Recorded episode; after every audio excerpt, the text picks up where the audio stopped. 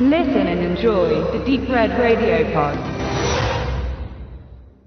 Es ist mittlerweile irgendwie eine Serie geworden, dass ich und Max uns, ja, ich sage es mal ganz vorsichtig, Milieufilme anschauen.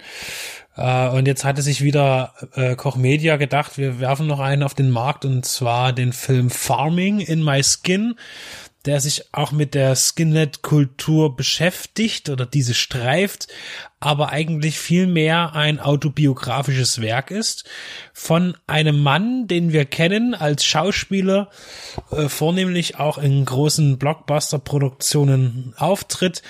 Und es ist mir unfassbar peinlich, dass ich jetzt seinen Namen nicht aussprechen werde, weil es für mich einfach äh, jetzt nicht möglich ist, ohne ihn zu beleidigen oder alle anderen auch. Manch Linguist möge mir hier bitte zur Hilfe schreiten, aber es ist gerade keiner da. Deswegen nenne ich ihn jetzt einfach bei seinen, einen seiner Spitznamen und zwar Triple A. Ähm, natürlich kann man dann bei uns nachschauen, wie er wirklich ausgesprochen wird. Ich werde es gar nicht erst versuchen. Aber jener junge Mann, damals jung, 1967 geboren in Großbritannien, allerdings als Sohn nigerianischer Studenten, also die in, in London studiert haben. Und es war wohl gängige Praxis, dass eben Menschen, die eben äh, aus Nigeria kamen nach äh, London oder überhaupt nach England, dort ihrer äh, Kinder in die Obhut von weißen ja, Menschen gaben, um dann sich ihrem Studium oder ihrer Arbeit voll widmen zu können. Und in so einer Familie wächst der kleine Eni, so ist auch der Spitzname jenes Mannes, den ich jetzt Triple A nenne, auf. Und es ist natürlich ganz schön schwierig, weil ähm, dann ist irgendwann der Zeitpunkt erreicht, wo es doch in die Heimat zurückgeht. Äh, dort allerdings dann ohne die Sprachkenntnisse, die vor Ort herrschen, äh, sein eigen nennen zu können, kommt er schlecht klar und wird letztlich wieder von den beiden Eltern, äh, der Vater studiert Jura äh, in London, äh, zurückgeschickt nach London in diese Gastfamilie, wo er dann eben weiter aufwachsen soll. Und äh, er, ich, ich fasse das jetzt mal grob zusammen. Äh, er gerät in eine Identitätskrise, hat auch immer ein bisschen Probleme mit oder große Probleme mit ansässigen Skinheads, die ihm auch äh, verprügeln, nachjagen und irgendwie dem entgegenzuwirken, versucht er sich irgendwie auch äh, denen anzubieten als ja erstmal so in einer Sklavenposition und dann aber auch später als äh, Versuch in, im Versuch als gleich als ebenbürtiges Mitglied der der Skinhead Gang zu funktionieren, was allerdings auch zum Scheitern verurteilt ist. Und um diese Zeit seines Lebens hat dieser Mann Triple A einen Film inszeniert, geschrieben und äh, dem liegt auch, so sagte mir Max, ein Buch zugrunde mit biografischen Zügen.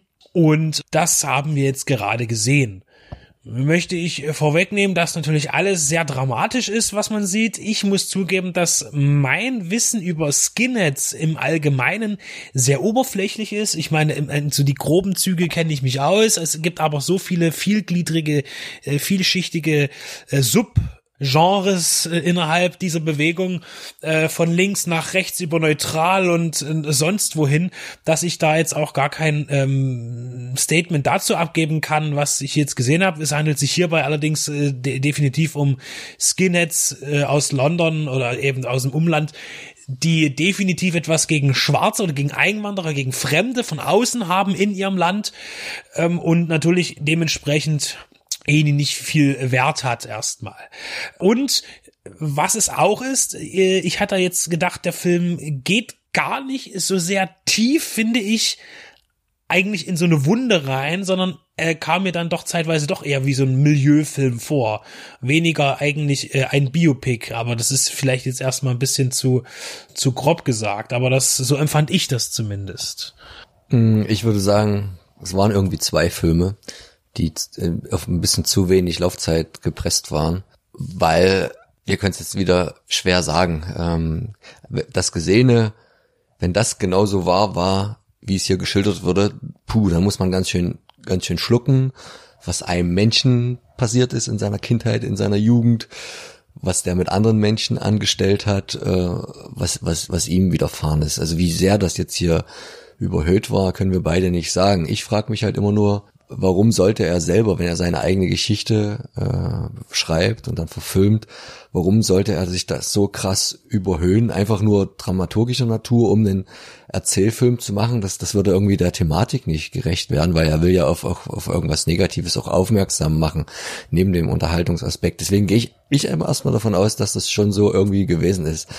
Zweitens muss man aber auch sagen, der war dann Kind, der war dann Jugendlicher, das hat, der hatte schon aufgrund auch der Situation eigentlich halb autistische Züge, war sehr zurückgezogen, hat ja von allen Seiten Rassismus und Ablehnung erfahren, keine, keinerlei Liebe, ne? er wird von seinen Eltern eigentlich nur, die wollen nur das Beste für ihn, die wollen, dass er gut aufwächst, das, ähm, das hat ja auch dann dieses Problem des Farmings ausgelöst in, in Großbritannien, dass halt viele ähm, nigerianische Einwanderer, die allgemein ja dem Rassismus ausgesetzt waren oder äh, auch Studenten vor Ort gesagt haben, mein Kind wird es später mal besser haben, wenn ich das jetzt noch bezahlterweise an eine Arbeiterfamilie, eine englische Working Class Family abgebe, die das zum Geschäftsmodell gemacht haben. Das zeigt der Film auch sehr gut. Die haben dann zum Teil da zehn, zehn Kinder auch so halblegal, illegal aufgezogen und würden dafür bezahlt. Und somit hat man da eine ganz spezielle eine Art von Mensch rangezogen, die einerseits eigentlich nicht in der britischen Gesellschaft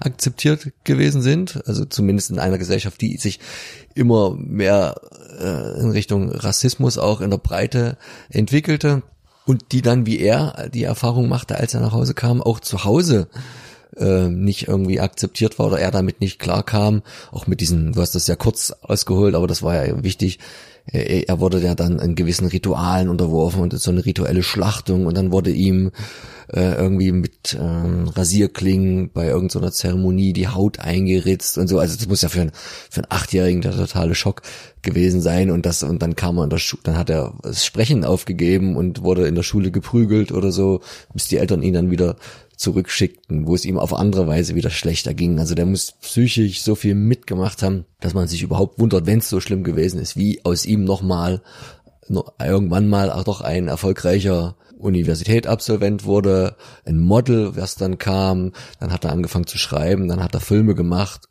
als Regisseur, als Schauspieler, da, da muss man den, den, den Hut ziehen. Also ihr merkt, das nimmt irgendwann mal ein gutes Ende. Und ich finde äh, den, den Film auch am Anfang stärker, wo er das so zeigt, das Problem dieser Gesellschaft, dieser Zeit. Hinten raus wird er dann mehr, wir sind dieses Milieuspektakel, wie du sagst, und wir haben irgendwie, also einfach nur das Szenario, dass irgendwie sich zwei verfeindete Skinhead-Gruppen sind, in dem Fall gegenüberstehen, wo bei mich das vom Gebaren her grundsätzlich aber mehr als an Hooligans erinnert, nur dass du hier keinen Fußball als Aufhänger hast, sondern hier irgendwelche Gebietsstreitigkeiten. Ähm, die Gruppen gab es auch wirklich, ne, das ist, so viel ist fundiert. Und dass er tatsächlich als Schwarzer zum Teil so einer Gruppe wird, das ist ja das, das Widersinnigste schlechthin, aber das ist ja auch oft dieser psychologische Effekt, dass man sich auch quasi, eigentlich, eigentlich wird er gekidnappt, so blöd es klingt, von der einen Gruppe und dann mehr oder weniger da nicht als gleichwertiges Mitglied gehalten, sondern irgendwie wie, wie, wie ein Tier von, von dem Anführer. Aber irgendwie kriegt er dadurch trotzdem noch mehr Zuneigung will ich es nicht nennen, aber Aufmerksamkeit und doch irgendwie ein Gruppenzugehörigkeitsgefühl, wo sich so eine Subkulturen ja sowieso draus speisen, dass ihm das mehr bringt, als jetzt weiter irgendwie zur Schule zu gehen und sich dem normalen Alltagsrassismus ausgeliefert zu sein. Und dann bekriegen die sich immer und das wirkt auch alles sehr martialisch und da wundert mich bei dem Waffen, Waffengebrauch, den die haben mit Knüppeln, Äxten und alles, dass die sich nur so leidlich verletzen und dann immer nur blaue Augen haben und so. Also ich weiß nicht, ob das da auch irgendwelche Codes gab, dass man zwar einen auf dicke Hose von Weitem macht und dann aber am Ende sich nur, nur so gewurzelt hat. Er hat dann auch mehrere Leute schwerst verwundet und kommt am Ende aber auch wieder raus aus der Geschichte. Also ich muss ganz ehrlich sagen, ich fand den, ich fand den besser, weil ich immer irgendwie das Gefühl habe, so überzogen das vielleicht sein mag, dass die, dass die, die, die, die Thematik, so eine Abhandlung dieser Subkulturen, von mir aus auch in dem Skinhead-Bereich, dass, dass die Briten das immer noch am besten hinbekommen, im Gegensatz zu den Amerikanern und erst recht im Gegensatz zu den Deutschen, denn so sehr überdreht hier manche von den Skinheads wirken, finde ich das immer noch tausendmal besser als die meisten Darstellungen aus deutschen Filmen. Auch ein guter Film von Andreas Dresen, als wir träumten, die, die, die Hauptklicke haben da auch so ein Problem, als die ihren Club haben mit so diesen 90er Jahre äh, Skinheads aus dem Osten.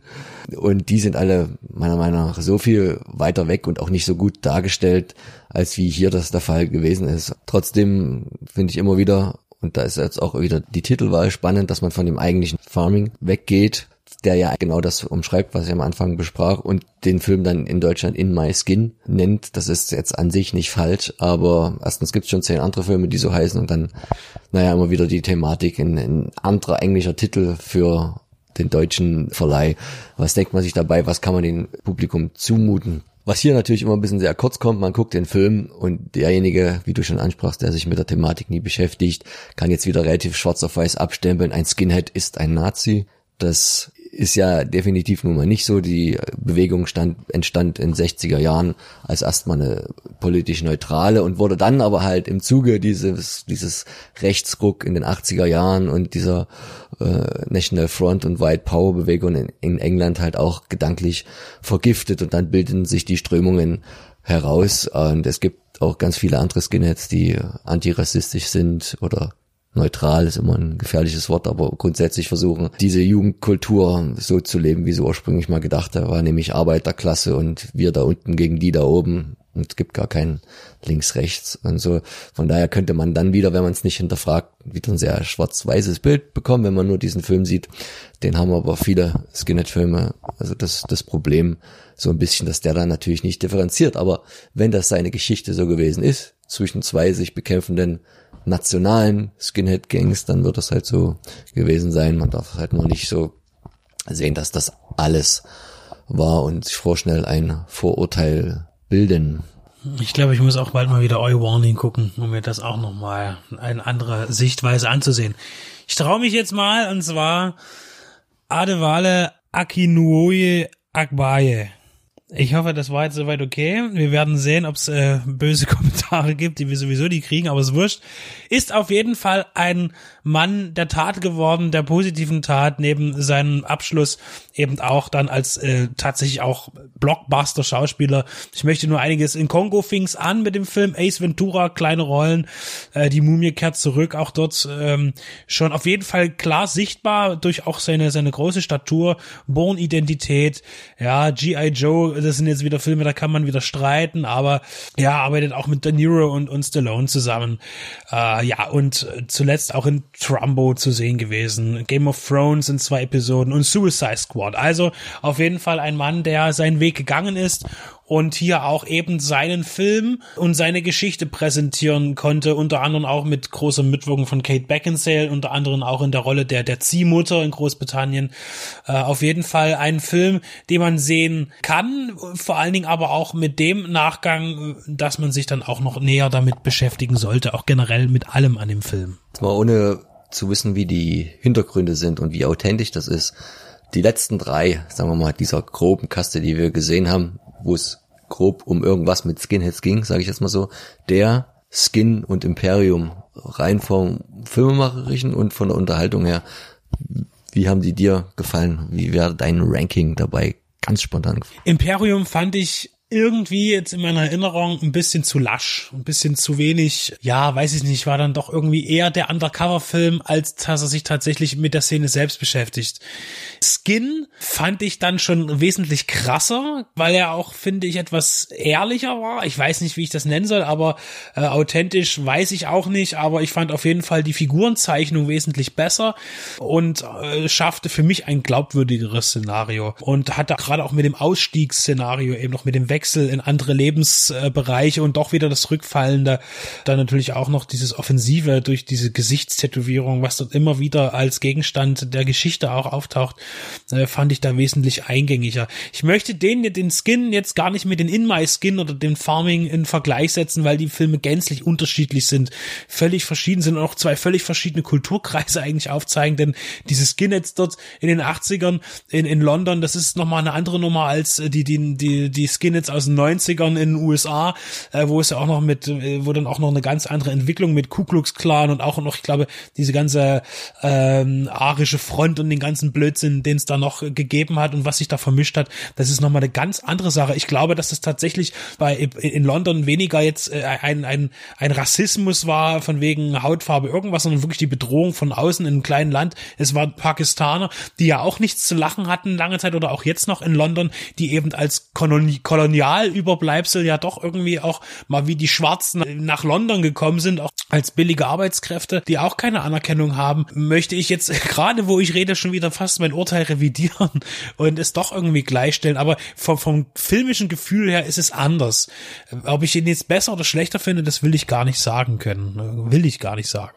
Also bei der IMDB hat er nur aus meiner Sicht eine 5, noch was. Fand ich jetzt zu niedrig eingestuft. Also unabhängig von dem ganzen Drumherum hat er doch sehr gut unterhalten und ich fand auch jetzt die Darstellung von allen sehr stimmig und hat auf jeden Fall mitgezogen, was nicht jeder Film tut. Also aus meiner Sicht ein kleines Highlight, was da auch Koch hat, was wahrscheinlich relativ untergehen wird.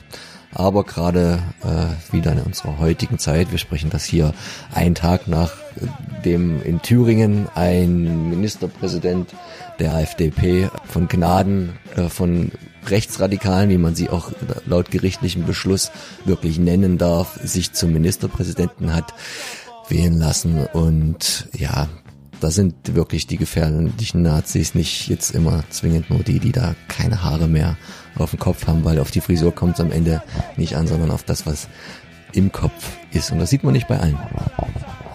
Und im Zuge dessen, das, und das will ich jetzt noch anschließen, weil du das noch eingebracht hast, den politischen Aspekt jetzt direkt für uns auch immer wieder jetzt Themen groß werden, dass man überlegt, die Porsche-Straße umzubenennen, weil Porsche äh, jüdische Zwangsarbeiter in seinen Fabriken arbeiten lassen hat, was so ziemlich, glaube ich, auf jede große deutsche Firma zutrifft, die es gegeben hat in der Zeit. Und auch äh, viele andere Themen, die eben jetzt namens äh, auch Hindenburgplatz soll umbenannt werden, weil er den Zugang Hitlers in die Macht Macht zu, überhaupt möglich gemacht hat. Mir geht es darum, wenn man jetzt zurückschaut und sich damit beschäftigt, ob Figuren abge, abgehangen oder umgestellt werden sollen äh, wegen den, der Gesinnung der Künstler und ähnliches, ist sicherlich eine berechtigte Diskussion. Aber mir ist es wichtiger, dass eben jetzt nicht zurückgeguckt wird und gemeckert wird, sondern nach vorne geguckt wird oder nach jetzt geguckt wird und jetzt gehandelt wird. Und man nicht die Energie verschwendet, mit dem, was war, sich zu beschäftigen. Man soll nicht vergessen, aber man kann es einfach nicht rückgängig machen und auch nicht in irgendeiner Form äh, verbessern, was gewesen ist, jetzt zählt. Und jetzt müssen wir hinschauen. So, also In My Skin von Koch Media im Handel erhältlich. One of these days, these boots are gonna stomp all over, yeah!